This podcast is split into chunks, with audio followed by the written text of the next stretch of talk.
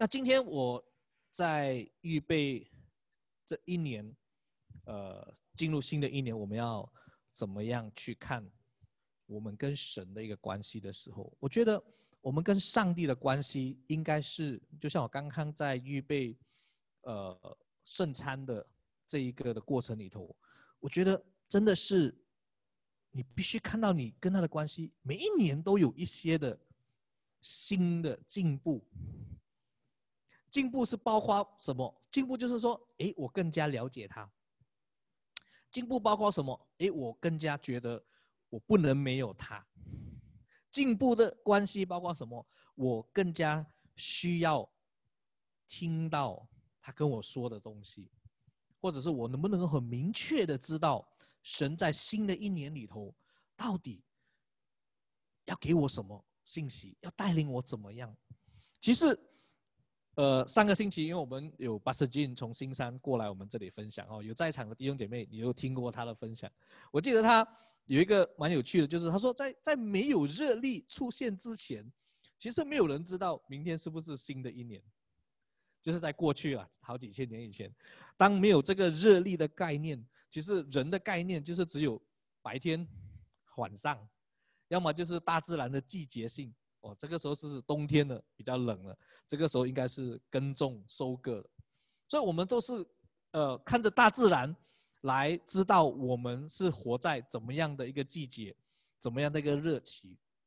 刚开始我们有了这个凯兰德之后，有了这个热力之后，我们才会知道说啊，啊前什么时候是最后一天，我们进入新的一年。但我觉得上帝他是每一天。都在我们的生命有新的工作，有新的带领的那一位神。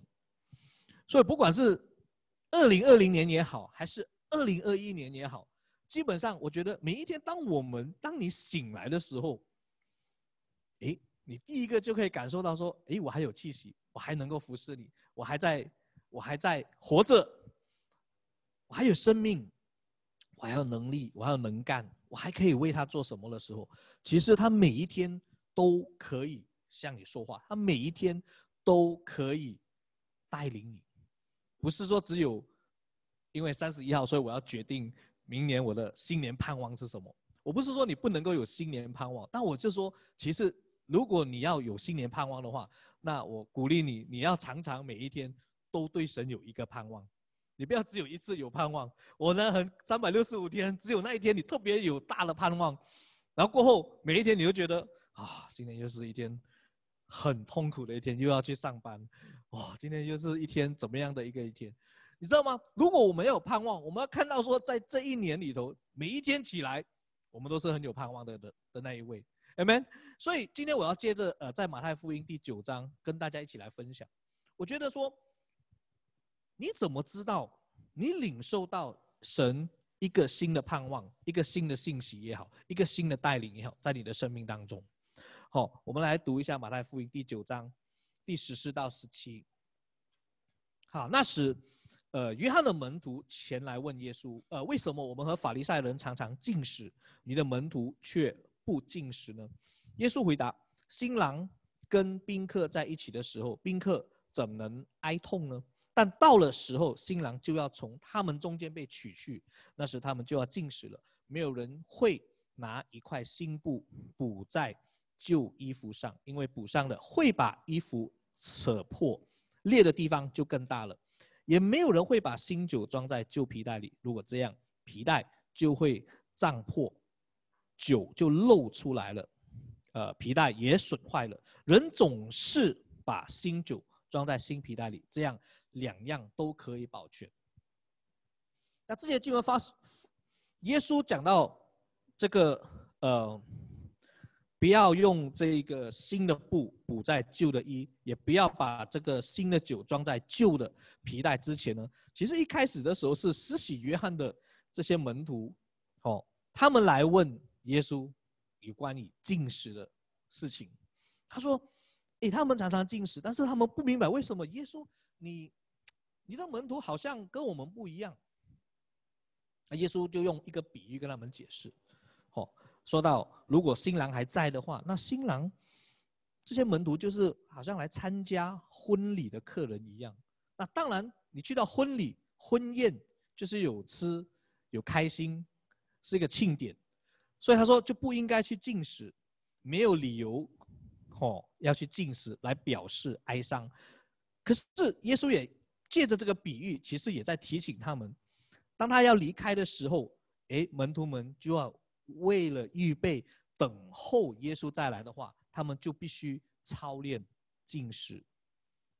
可是约翰的门徒提出这个问题，却让耶稣更深的来教导他们。就是刚刚我们读到了，就是因为约翰的门徒，施洗约翰的门徒，他们活着的是一个律法的时代，就是旧约的一个时代。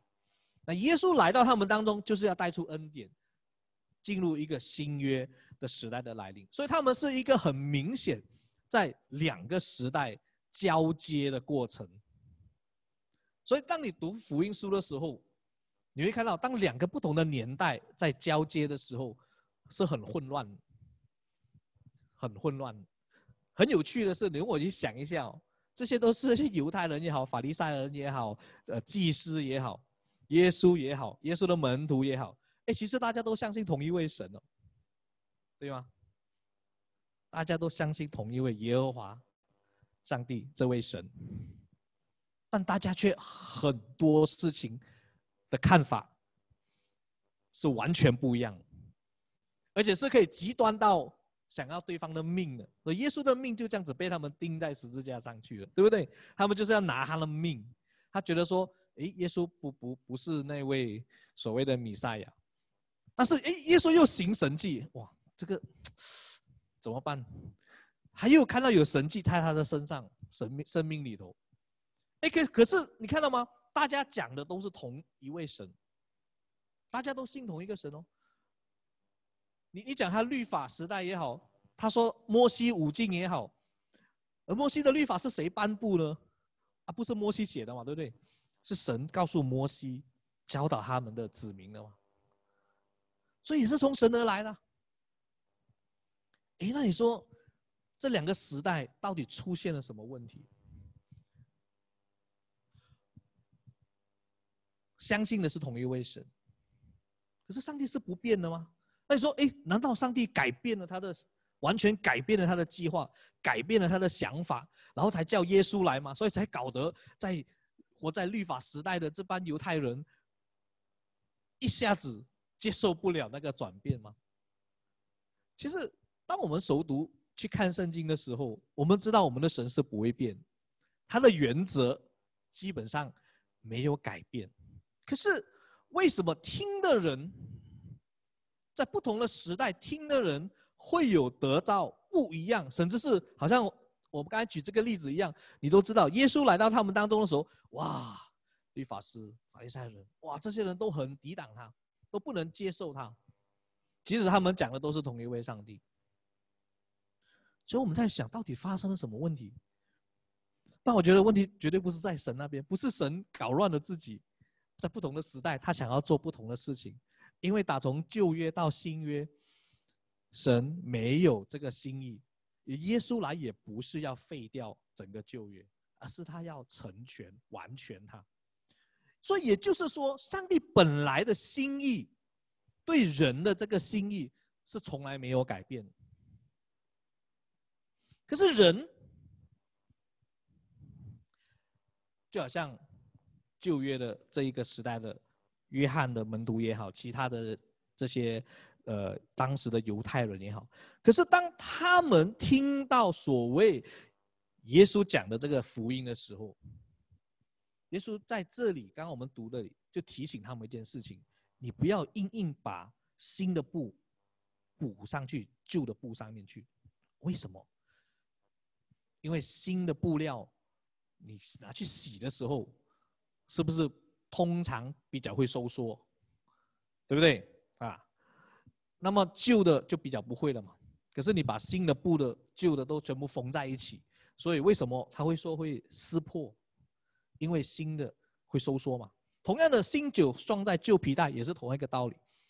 哦，他们是用那个呃动物的皮来做的来装酒，那么新的酒就是刚刚酿好的酒，它还在很多的这个发酵的过程，它会膨胀，然后旧的皮带就是好像人家大家用久了，那个弹性没有那么好，所以它就容易破，是这样的一个道理。所以理论上是个很容易明白的一个道理。所以耶稣用了皮带也好，用了旧布、新布也好，告诉他们一件事情。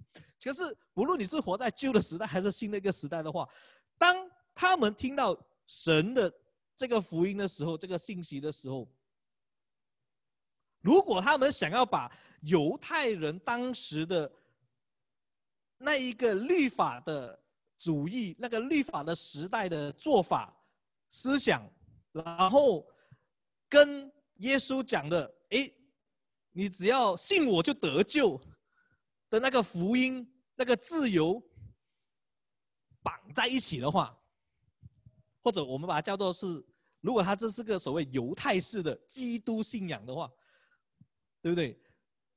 其实这是很困混困扰他们自己的，也就是说，要用一个解释旧的。他们可能明白是这样的一个的概念的事情，然后去看一个新的概念，是无法解释的。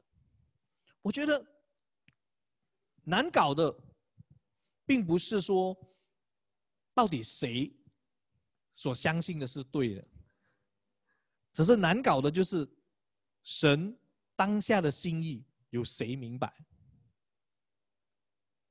其实他们也是爱神的。但他们认为，他们在爱神的那个时候，他们所认为的，他们所读到的弥赛亚，他们觉得不是不是这位叫耶稣的，所以他们就硬要把他给钉死，就是这样。他们觉得他们钉耶稣，可能他们觉得他们是爱神。你你明白我意思吗？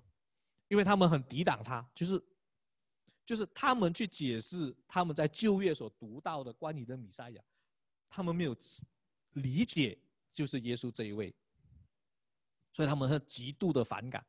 那你说今天我们应该没有这个问题吧？我们不在旧约，我们大家都在新约嘛，对不对？应该不会有这个问题。其实你想想看，我们会不会有这个问题？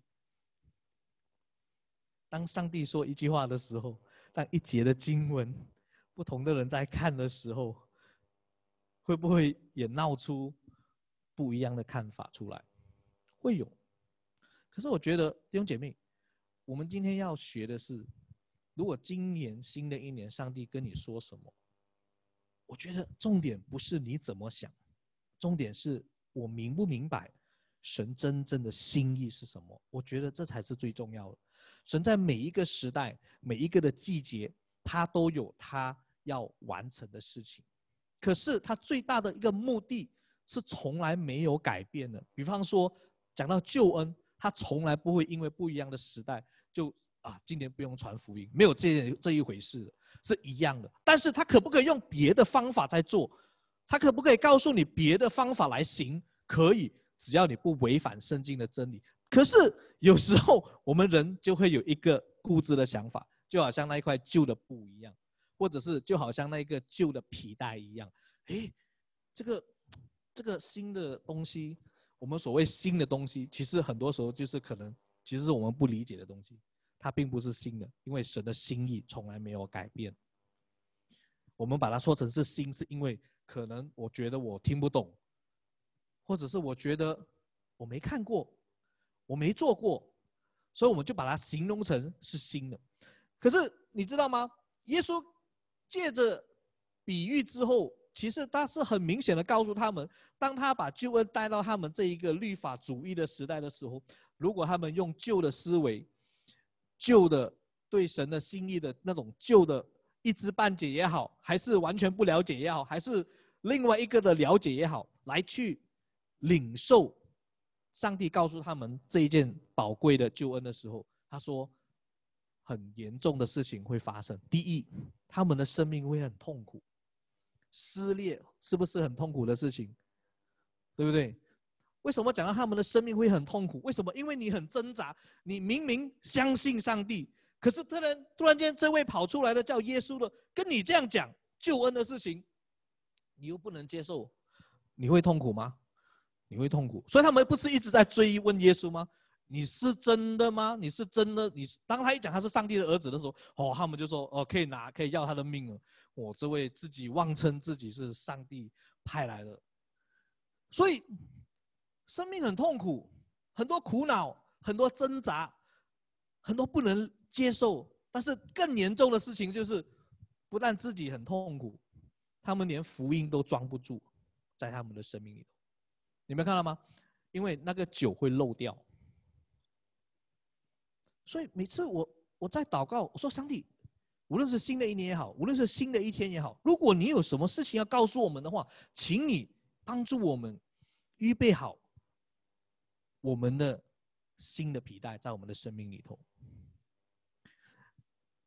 新酒不是说圣经没说过的事情，哦，不要误会哦，不要以为说哇，新酒，上帝有新的事命令，有新的事情要我们做，而这个东西是圣经里你找不到的。弟兄姐妹，很多事情你一定要跟圣经来对照了哈，OK？所以我就是说，其实当我们用新酒去理解它的时候，你不能把它理解成是上帝从来没说过的事情，在圣经里头没说过的，你要小心。我不知道你从哪里听到了的声音，好，这个这个你就要小心了。但是新酒在这里，既然不是圣经没说过的。新酒也不是因为神改变了他本来的心意，所以新酒没有改变。那新酒既然是上帝原原本本的心意，以及他在圣经里面告诉我们的每一件事情，那么为什么对我们来讲是很新呢？我觉得我们应该谦卑我们自己来解释这个问题的话，就是啊，我们不够了解上帝，我只能这样子来想，为什么？可能我们真的还不完全了解他。我们还不完全明白他，所以有时候我们说我们求，可是我觉得神都会回应，神都会说，都会告诉我们。可是听的时候，我们是怎么样的去听呢？我们是像法利赛人当时那那一种的心态吗？我们的旧皮带可能是我们的一知半解，刚刚我讲到了，但是我们的旧皮带也可能是我们自以为是。我们以为其实我全懂，但是其实我们可能不完全明白神的心意。更危险的是，可能我们有错误的认识，我们对上帝的心意有一个错误的误解，又或者说我们过去的经验、美好的经验的成就，我们说，哎，过去上帝都是这样做事的，所以现在他应该也是这样做事，是没有错。但是上帝说我可不可以换个方法做事？但是我的原则心意是不变的呢。我觉得这这一切这一切你要去算的话，很多很多，你会发现到在我们的生命里头，其实很容易建立起一个旧皮带的生命思维思想在我们的生命里头。而这一个，我觉得才是真正拦阻我们去明白上帝的心意的一个最大的问题。比方说，我刚才讲到一知半解，就是我们有没有真的去渴慕他的话语？有时候我们没有很渴慕去读他的话语，没有去研读、去明白，没有靠依靠圣灵在我们生命中的那个感动的那个亮光来指示我们、光照我们神的话语的启示的话，所以很长时候，哎，你听到可能牧师也好，还是哪一个领袖说，哇。神一个新的带领，往往都会有几种声音出来。为什么？一个是相信的，一个是半信半疑的，一个是觉得不能行的，都会有。但是其实我们不是要说你是属于哪一种，我觉得你是哪一种都好，都是正常的。为什么？因为你要认识到一点，上帝的心意是我们要不断的去寻求的。你从不明白，只要你有一个渴慕的心。我觉得他会告诉你，但是问题是，有时候我们不渴慕，我们不祷告，我们不寻求，然后我们又要有自己的解释，说啊，不是这个心意，这个时候就是问问题困难的地方。所以有时候你会看到有些，呃，如果教会有一个新的工作还是什么的时候，哎，有人就觉得不对，不应该做这件事情，可是。到底是谁对谁错呢？你觉得？我觉得回到一个终点，我们每一位都是在学习，更加认识神。其实你跟我都一样，我们每一天都在学习，更多认识他。我们会不会犯错？会犯错。我们听会不会会听错？会听错。这也做爸爸妈妈的应该都知道，做爸爸妈妈的哈，就是你有一个心意，可是你有你有几个孩子的话，可能你几个孩子对你的心意、想法、做法解释是不太一样的。我有三个孩子啊，一一位在这里，两位在这里，还有一位不在这里。如果我有一个心意，我有一个想法，爸爸，爸爸是这样想，可是他们三个可能的理解是不太一样的。同样的，我们有一位阿巴父，我们每一位都是他的孩子，但是每一位对父神的心意的解释、接受、理解是一样的吗？啊，也是不一样的。可是这个不一样，不应该成为我们停止追求他，或者是拒绝他。的理由，这个不一样，应该成为我们更加渴慕寻求他，放下我们自己的旧皮带，然后让他把新酒更多的往我们的生命里头来浇灌，去经历它，去学习。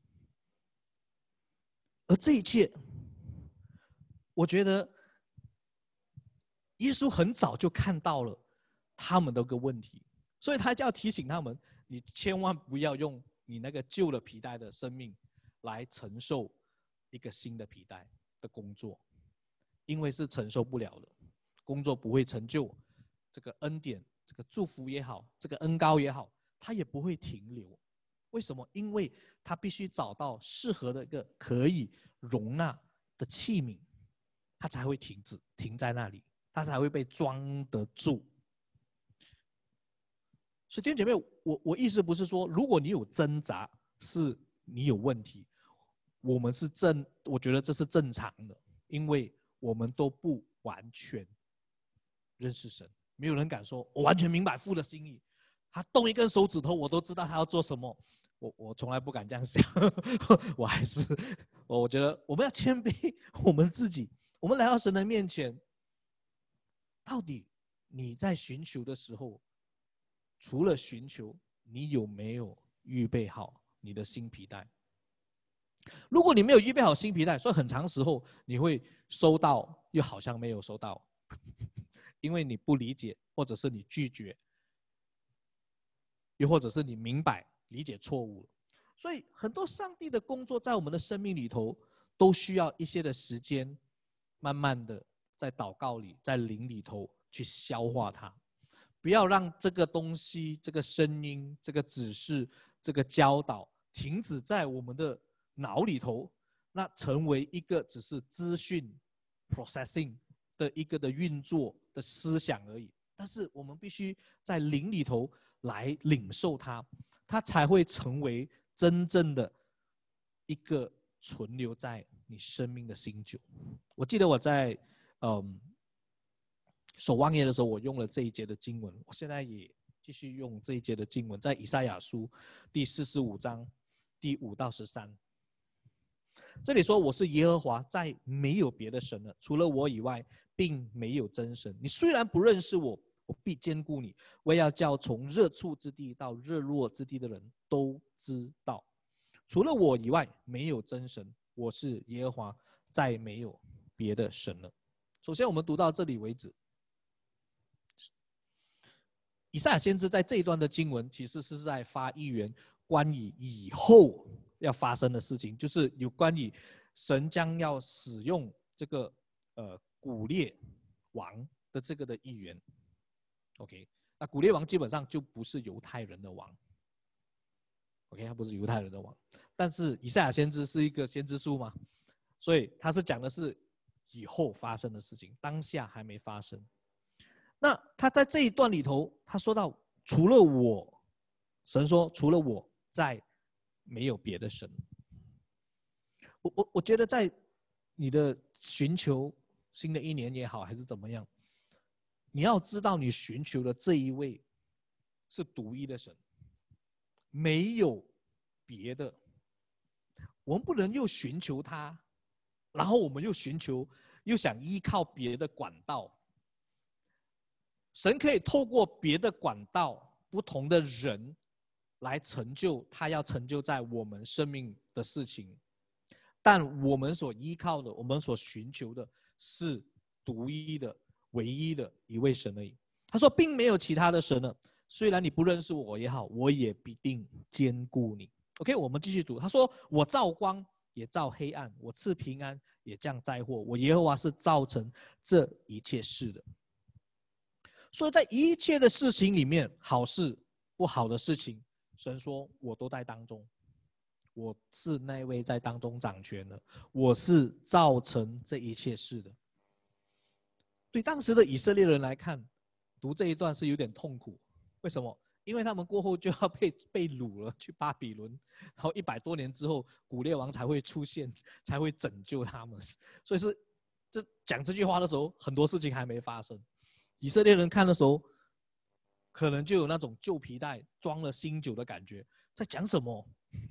发生什么事情？上帝看不懂，你干嘛会讲到一个外邦人的王要拯救我们？你还形容他是一个受膏者？你去读前面的一节四十五、四十四节那边开始读的时候，你看到神透过以赛亚先知怎么去描述这个古列王的时候，这个是个波斯的王的时候，他甚至用他是个受膏者。来称赞他，就好像是这一位将会来拯救被掳的以色列人这样子的来尊称称呼他。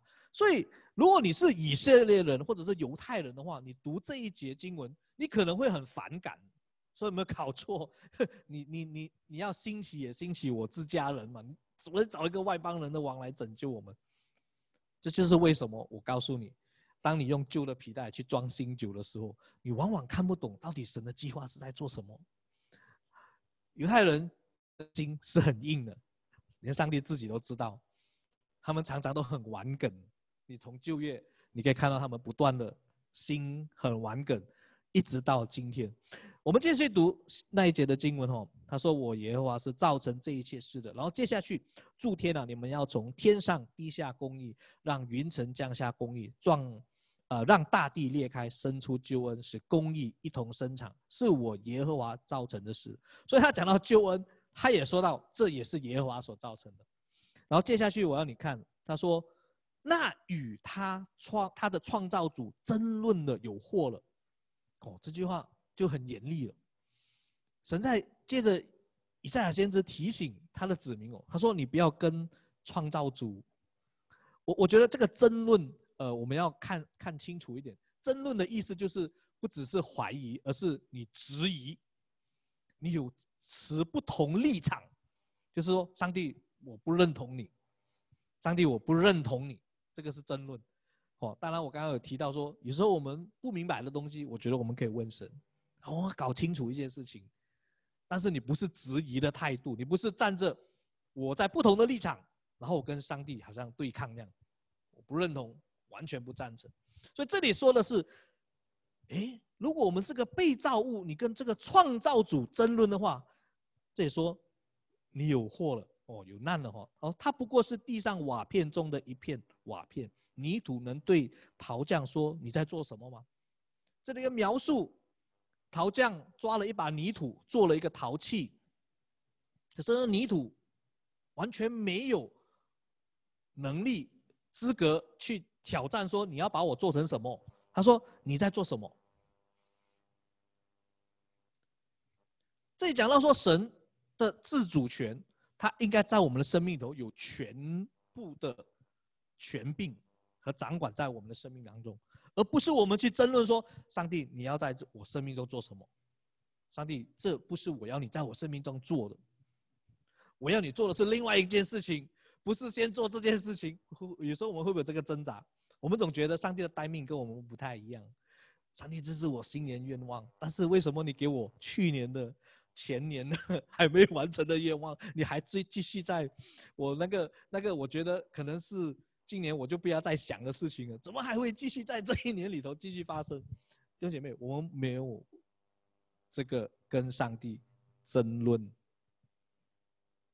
的地位，他说：“如果你跟那个创造主争论的话，你有祸了。”接下去我跳到第十一节，耶和华这样说：“你们可以问我将要来的事，你们可以问我将要来的事，关于我的粽子和我手所做的，你们也可以吩咐我回答。”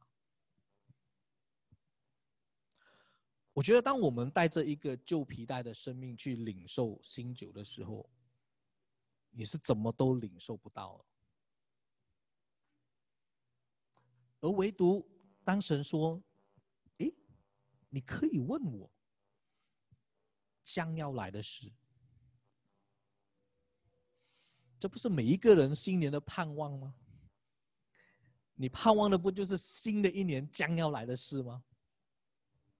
上帝说：“你可以好奇他将要来做的事情，关于他的粽子和他手所做的，你可以吩咐他回答。就是你可以问他你要做什么，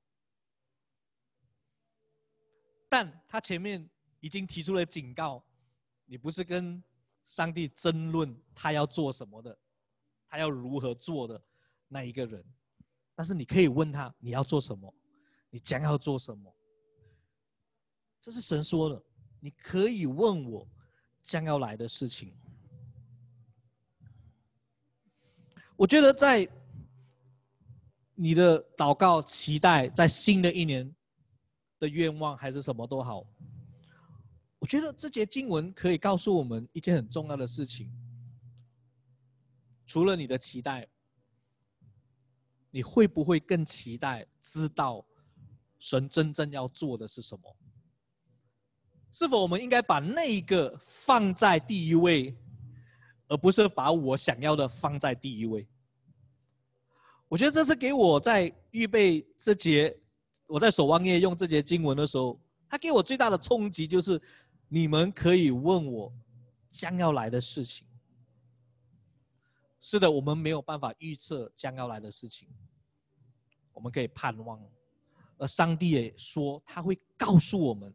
将要来的事情，但我们怎么去接受它？我们带着怎么样的生命，预备怎样的心态来接受它，进入神新的工作里头呢？我相信每一个人都有寻求上帝，我我我也相信你的祷告、你的寻求，上帝都会回应。但是我觉得今天一个很重要的事情，你先预备好你生命的新皮带了没有？来领受神要放在你生命的这个的星球。最后一节经文，我们就要结束了，在诗篇二十四章第三到第五节，他说：“谁能登上耶和华的山？谁能站在他的圣所中呢？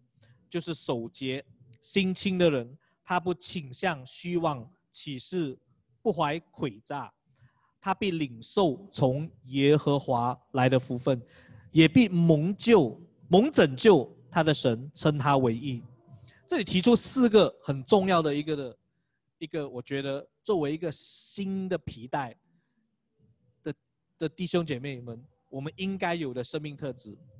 这也说谁能够来到耶和华的山，谁能够站在他的圣所中呢？守节、心清、不倾向虚妄、不诡诈的人，四个守节。心清指的是什么？指的就是我们做事是正直公义。我们的心清指的是我们的动机是纯全的，就是我们没有很多的自己想要的杂念、自己的私欲的。这个是心清的人，不倾向虚妄，就是说我们不会去认同一些虚假的事情，一些不真实的事情，我们不会去认同它。不诡诈，也就是说，我们不会为不真实的东西做见证，我们不会去歪曲事实。所以，上帝说，如果你这四样都在你的生命当中，你都做得好的话，他说，你就是那一位可以来到他的山上，你就是那一位可以站在他圣所中的人。那我相信每一位，如果我们今天都可以成为站在他圣所中圣所中的人的话，你一定听得到他的声音，你一定明白他在跟你说的的事情。哪怕你有一点惧怕，你也一定能够很有平安，因为我们说我们的神是我们去敬畏他的，但你不会怕，但是你会知道，他要告诉你将来他要做的事情。弟兄姐妹，在今天，我觉得我要告诉你的就是，今天我们的手、我们的心、我们的灵魂、我们的嘴、我们的生命。是否不断的在追求成为一个守节、心清、不虚妄、不诡诈的一个生命吗？因为我觉得，唯有这样子，你的生命才一直保持住一个新皮带的状况，你可以一直装新酒。当我们没有保持我们的生命在新皮带的状况的话，很快你就变成旧的。而当上帝说话了，当神带领你了，有时候你就 miss 掉了，你就会错过。我觉得这这一年，让我们不会错过上帝在任何一个人的生命中要做的事情。我很好奇，因为他说他将要做的事情，你可以来问我。上帝从来不怕你问他他将要做的事情，他比较怕你听不懂他要说的话。就像我们刚刚讲的，当旧皮带去装新酒的时候，酒会漏掉，旧皮带会破掉。那我们不要成为那个破掉的旧皮带。当我说你有这个挣扎，不是你有问题，不是，因为每一个人，我相信都会有经历类似的挣扎。但我要鼓励你，不要放弃追求，成为一个守节、心清。不诡诈的人，Amen。那我们预备我们的心，我们一起祷告，求神跟我们说他将要来的事情。谢利亚拉拉巴拉巴。那我们在呃继续唱刚才第二首歌的时候，起来敬拜，等候他。哈利路亚。